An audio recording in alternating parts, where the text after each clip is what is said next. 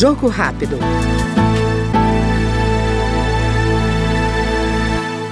O plenário da Câmara aprovou o projeto que prorroga até 2025 a possibilidade de pessoas físicas e jurídicas doarem para programas de saúde e de ter este valor deduzido do imposto de renda. Segundo o relator da proposta, deputado Francisco Júnior, do PSD de Goiás, os recursos arrecadados podem ser usados para a compra de medicamentos, tratamento de doenças e desenvolvimento de pesquisas. Quando você vai fazer o, é, recolher o seu imposto de renda, seja pessoa física, seja pessoa jurídica, você pode destinar uma parte disso para instituições, hospitais filantrópicos, instituições que cuidam. No programa do Pronon, que é a atenção ao cuidado da pessoa, o cuidado oncológico, né, a pessoa que faz o tratamento de câncer, ou então o Pronas PCD, que é a mesma coisa, mas voltada à pessoa com deficiência. Então, esse já era um programa existente, com muito sucesso, que auxilia muito é, as entidades que cuidam e, em causa última, aí lá na frente, que o maior beneficiado é a pessoa que faz o tratamento, seja de câncer,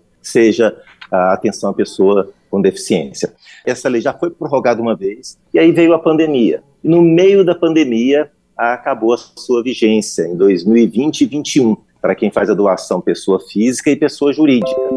É, o que nós estamos fazendo agora é prorrogando isso até 2025 e 2026. Este foi o Jogo Rápido com o deputado Francisco Júnior, do PSD de Goiás. Até mais.